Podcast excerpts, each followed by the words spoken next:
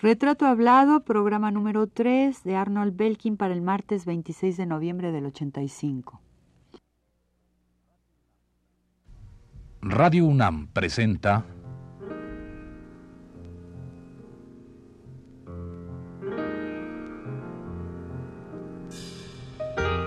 Retrato Hablado.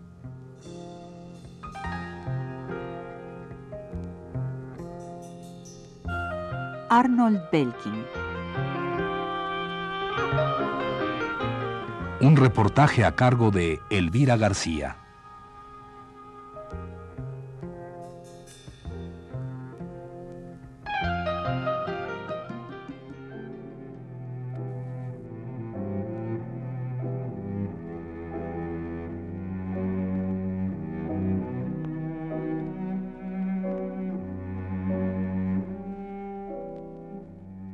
La pintura mural ha sido mi primer amor y el amor de toda mi vida, ha confesado Arnold Belkin.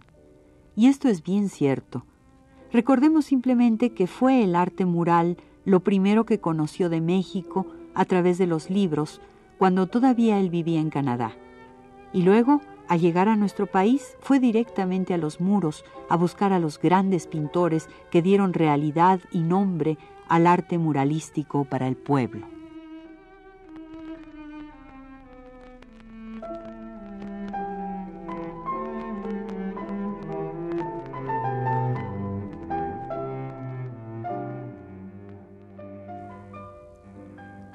Su formación académica se orientó siempre al aprendizaje de técnicas que le allegaran al mural.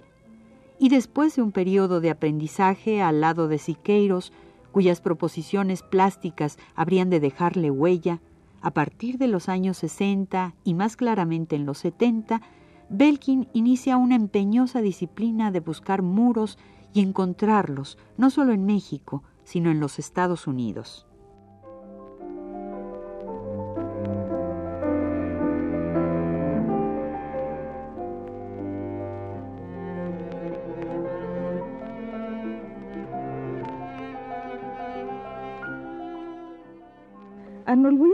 Rápido recuento de los murales que has pintado desde la década de los años 60. Pintas tres murales en los 60, en, tres murales en México, en los 70 haces dos en los Estados Unidos y tres en México. Tú me dices si me tres equivoco. En, tres en Estados Unidos. Tres en Estados Unidos y tres en México. En lo que va de los 80 has realizado dos en la Universidad Metropolitana, en la Unidad de Iztapalapa, otro en el Colegio de Ingenieros Mecánicos y Electricistas y el reciente que es en el Colegio Madrid, ¿verdad? Sí. Yo, después de quien escuche esta reseña, me parece que va a pensar que, bueno, que realmente siempre hay muros para hacer murales y que los pintores que dicen que ya el muralismo está de moda es, es falso. No sé tú qué piensas de todo eso. Yo creo que sí. O tú eres un hombre afortunado para conseguir muros. Pues no, no sé cómo hace, hace varios años, pues, eh, era más, más difícil, pero yo pintaba desde 1960 un promedio de un mural cada tres o cuatro años. Y de, hace unos cuatro años para acá he estado pintando murales constantemente. Yo creo que también tiene que ver con el mismo artista que va madurando eh, y, va de alguna manera pues eh, teniendo más eh, éxito en su propia carrera. Yo creo que eso sucede con en cualquier campo del, del, arte. Un actor empieza y no lo llaman mucho y después poco a poco se va haciendo conocido y, tiene más trabajo. Yo creo que es, es eso, ¿no? Pero por el otro lado, eh, el, mismo hecho de que, de que bueno, de solamente de, una persona haya más de, de los 60 para acá, haya más de seis murales, significa que, que, bueno, no solo que la persona, lo que tú acabas de decir, que, bueno, que, se llega a un momento dado de, de madurez, profesional, que puedes hacer más cosas que antes o tienes más acceso a ellas, sino que por el otro lado hay una, el, el, muralismo sigue teniendo una función fundamental, es decir, la gente sigue buscando el mural. Sí, sí, y entonces eh, esta idea de que el muralismo ya caducó, yo creo que se debe a, en primer lugar, a, a, toda una generación de artistas que no les interesó el mural por varias razones que, que, tendríamos que analizarlo eh, muy a fondo. em, Pero así como unas razones, así como una bueno, dos, unas razones, porque, porque el, el muralismo hasta los años 50 estaba asociado con el Estado y con, con un arte oficial. Entonces hubo toda una generación que quiso romper con eso. A- acabamos de hablar de ellos, de renovar el arte. Y había la idea de que el, el arte oficial o el arte público es, eh, de alguna manera, es, está impuesto, está dictado por el Estado, cosa que es falso. Au- aunque sí podría ser una condición, podría, si los artistas llegan a ser ar- arte oficialista, entonces es la imagen que se crea, pero no necesariamente todo el muralismo tiene que ser oficialista o dictado por el Estado. Por otra parte, eh, el mural, eh, de alguna manera, está dado el tema, porque si, si uno acepta pintar eh, una, una pintura mural, que es arte público, es lo mismo, eh, no es lo mismo una conversación particular que un discurso público y no es lo mismo hacer un dibujo, un grabado en la privacidad del taller de uno que pintar un discurso pintado público. Entonces hay una toma, implica una toma de conciencia y implica que el mismo artista eh, pondere mucho, eh, inclusive se ponga de acuerdo eh, con los responsables del edificio acerca del tema del mural, por una parte. Por otra parte, quizá los artistas de mi generación eh, no les haya interesado ejercer el muralismo. Entonces, y como llegaron a ser los artistas ya más o menos conocidos, los mismos funcionarios pensaban, bueno, Corsas no le interesa el mural, Cuevas no le interesa el mural, eh, fulano, etcétera, etcétera, no le interesa el mural. Quiere decir que si los artistas contemporáneos no hacen murales, quiere decir que los murales pues no están vigentes. Basta con que un artista contemporáneo diga, no señores, mire, aquí se puede hacer un mural, o ¿por qué no se hace un mural? Y, y así empieza a, a, A a generarse. cobrar, a generar interés. ¿Por ¿Y eso ha sucedido en tu caso, Arnold? Si a partir de que tú pero, has empezado pero a es muy pintar? importante tomar en cuenta que en México el muralismo lo tenemos como parte de nuestra herencia cultural, Claro. como eh, un funcionario, un rector de universidad, un eh, secretario de Estado, un director de una empresa, siendo gentes que se hayan educado en México, ya tienen como parte de su bagaje cultural el muralismo, eh, Orozco, Siqueiros, Rivera, Tamayo, etcétera, Chávez Morado, Camarena, O'Gorman, es eh, parte de su cultura, de su, de su bagaje cultural. Claro. Entonces, no es ningún misterio, lo tiene ya dentro de sí. Entonces, si un artista le dice, señor rector, ¿por qué no se hace un mural aquí? Es muy probable que diga, muy bien, claro que sí.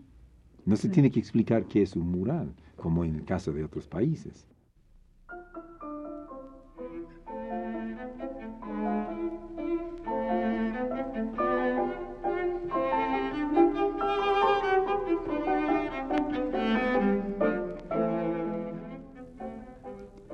Así pues, Arnold Belkin pinta desde los años 60 un promedio de tres murales por año. En México pintó en 1961 Todos somos culpables en la penitenciaría del Distrito Federal.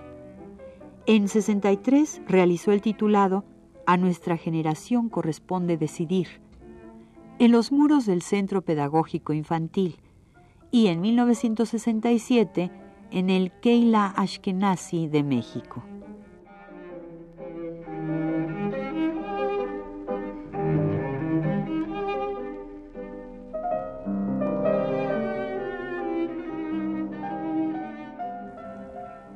Los años 70, concretamente en 1977, pintó un mural portátil cuyo tema y título es Los hermanos Cerdán, la lucha continúa. Esta obra está actualmente en el Museo de la Revolución de Puebla. En el año 78, coordinó un mural colectivo en los muros laterales de una escuela primaria en Contreras, Distrito Federal. En el 79 plasmó otro en el Centro Cultural Monte Sinaí de México, cuyo tema fue La migración sefaradí. Y los ochentas también han sido pródigos en muros para Belkin. Apenas vamos en la mitad de esta década y ya hay tres nuevos murales en la Ciudad de México, ideados, coordinados y pintados por Arnold Belkin. Dos de ellos están en la Universidad Autónoma Metropolitana, Unidad Iztapalapa.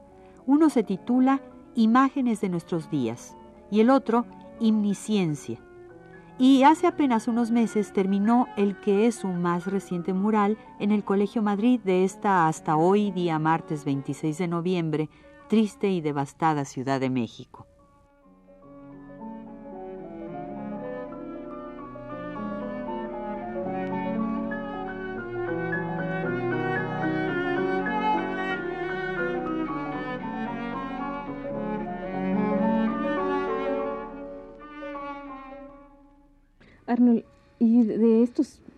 Tantísimos murales que ahorita no podría hacer rápidamente la cuenta, eh, ¿cuáles son las experiencias más interesantes que has tenido dentro y fuera de México en el, todo el curso de la realización del mural? Em, yo creo que una de las experiencias, bueno, varias experiencias.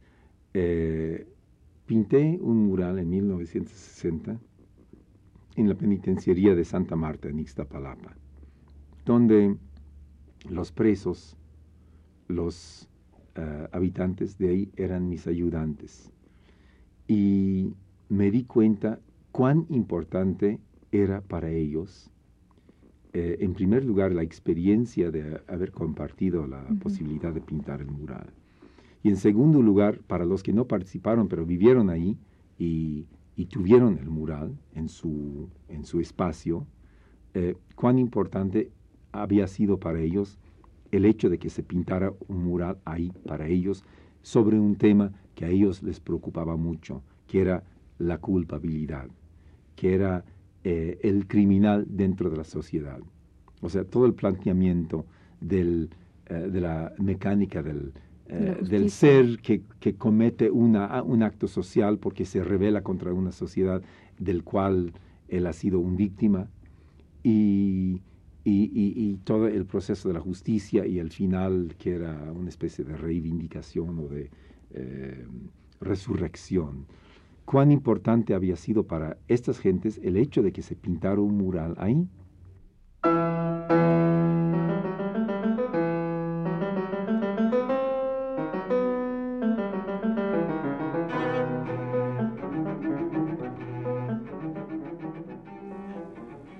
los años 70, del 71 al 72, Belkin estuvo ausente de nuestro país, quemó las naves, como dijo Raquel Tibol, y se fue a los Estados Unidos. Allí realizó dos murales, uno en la Facultad de Humanidades, en el Lock Haven State College de Pennsylvania, y el otro en Nueva Jersey, cuyo título fue Against Domestic Colonialism. Acerca de ellos y de uno de ellos en especial, que habría de mostrarle el camino de una obra comunitaria, nos habla el propio Belkin.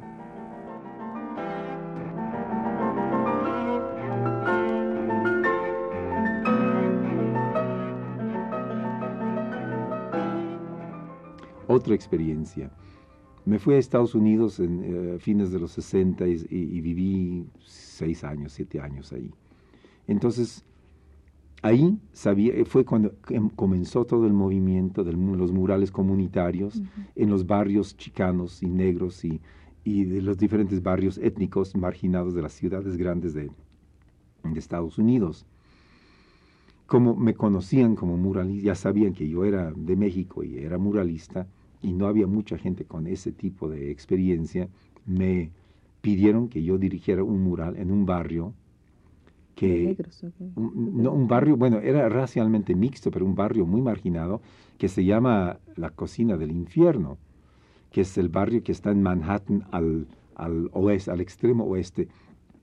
Se hizo una película muy famosa sobre ese barrio que se llamaba West Side Story, Amor sin Barreras, que sucedió ahí y que fue el pleito entre las pandillas puertorriqueñas e italianas ese barrio existe en realidad y a mí me tocó pintar un mural ahí con los, muchachos, muchos de ellos delincuentes, con un gran problema muy alto de crimen, de drogas, de delincuencia. Y ahí me tocó dirigir un grupo de adolescentes en un mural muy grande en el exterior de un edificio. ¿Y se integraron al trabajo? Sí, se integraron. Fácilmente. Y sí, bueno, fue ah, tendríamos que hacer otro programa, otro retrato hablado para hablar de eso porque fue una experiencia realmente muy dramática y muy importante. Pero yo aprendí de ahí lo importante de un proyecto mural como un vehículo educativo, como una participación colectiva de un grupo y, eh, o sea, para mí fue un nuevo aspecto del muralismo. Yo venía ya con el, todos los antecedentes del muralismo mexicano, pero esto era una renovación del concepto del mural y de los usos sociales del mural. O sea, era una continuación, porque la inspiración para los murales urbanos que brotaron en los 70 en Estados Unidos ha sido el muralismo mexicano. Pero en términos renovados en cuanto a la problemática social de hoy en día. Con esta nueva experiencia regresé a México, ya con otra idea. De, don Arnold, el, tema del mural que pintaste en este barrio de Nueva York, ¿cuál fue? El tema del tema que estaba muy arraigado al El tema era basado en los problemas muy locales de ese barrio. El mural tenía una razón muy política por encargarse. Era una pugna entre autoridades cívicas y eh, iniciativa privada para conservar un pequeño espacio, un, un espacio que era una especie de parque de recreo, que era un espacio entre dos edificios grandes y dos calles eh, donde la iniciativa privada quería arrasar con todos los edificios alrededor, destruir la vida comunitaria que ya llevaba 100 años y hacer un centro de convenciones. Las autoridades cívicas y los grupos comunitarios querían conservar ese barrio porque el barrio es el centro de, vida étnica, de vida comunitaria, y al destruir eso, esa gente se dispersa, se va, se van a vivir en edificios de esos de eh, conjuntos habitacionales impersonales que son máquinas y se destruye una de las grandes riquezas urbanas que es la multietnicidad de los lugares. Entonces el mural había sido encargado por grupos comunitarios como una especie de cabeza de playa o, de, como una especie de, de, algo que para, para detener, el, el, crecimiento urbano. ¿sí? Bueno, entonces la problemática, o sea, la temática estaba basada en los problemas del mismo edificio, del mismo barrio. Eh, la eh, farmacodependencia, la, la eh, delincuencia callejera, la represión, la unidad entre los diferentes grupos étnicos, las razas y la idea de, de crear un mundo mejor, la, idea de, de hacer un, un, una, un dibujo heliográfico, un dibujo, un plano para un nuevo barrio, en lugar de destruirlo y, crear grandes edificios para las empresas, las empresas, de crear un nuevo barrio habitable y con árboles. Sea, eso fue la temática.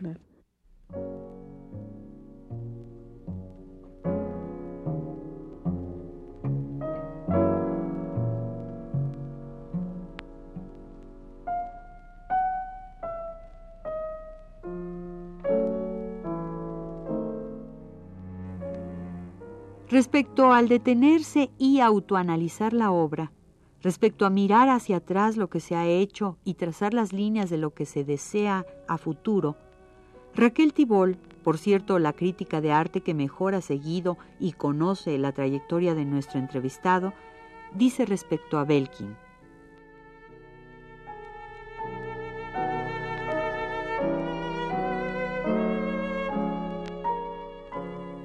El distanciamiento respecto de su propia experiencia es justo de Belkin. Siempre ha tenido capacidad de desdoblarse y precisar su situación y los valores que la componen. Abre las ventanas para que los sucesos con sus ruidos penetren en su gabinete, pero no intenta provocar esos sucesos, ni siquiera enumerarlos. Oye el ruido y en consecuencia elabora un dato percibe la historia, le interesa, no podría existir sin ella o fuera de ella, pero la consigna con rigor ahistórico. La historia es motivo para una forma visible desprendida de vigencia e interpretación.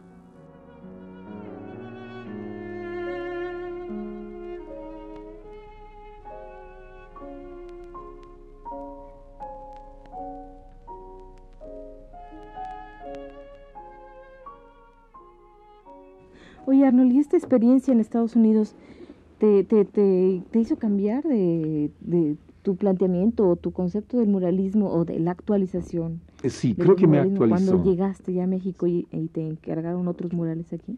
Sí, eh, me hizo cambiar no tanto mi manera de, de, de, percibir o de expresar plásticamente, pero mis maneras de trabajar, la manera de plantear el mural, no como un, una especie de, de, gran obra de arte que es adquirido con el 1% del costo del edificio que decreta la ley, etcétera, y con, eh, como maestro ahí pintando con una cantidad de, ayudantes que, que, lavan los pinceles, sino de plantear el mural como un trabajo de equipo, cosa que ya Siqueiros había ensayado en 1938 en el Sindicato de Electricistas. Eh, eh, me hizo ver el mural ya como como una como eh, para planear un mural hacer una auscultación a la comunidad tener retroalimentación de la comunidad tener participación de la comunidad que va a habitar y que va a ser los dueños los custodios de ese mural. Eso fue un aspecto del muralismo que no se había tocado antes en México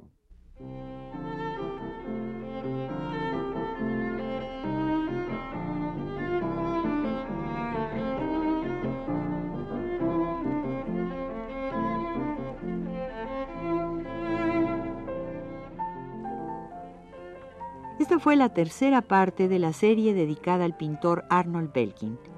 Le invitamos a escuchar la cuarta y última el próximo martes a las 21 a 15 horas. Gracias por su atención.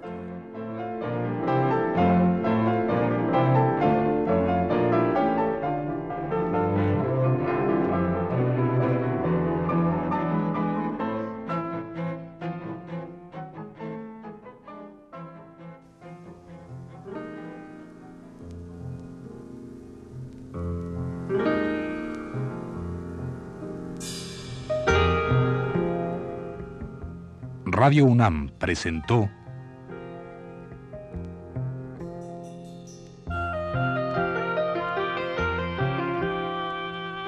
Retrato Hablado. Arnold Belkin.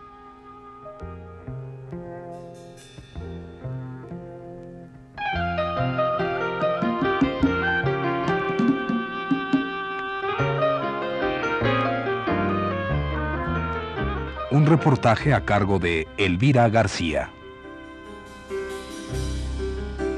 Grabación Manuel Estrada. Montaje Abelardo Aguirre. Voz Ana Ofelia Murguía. Fue una producción de Radio UNAM.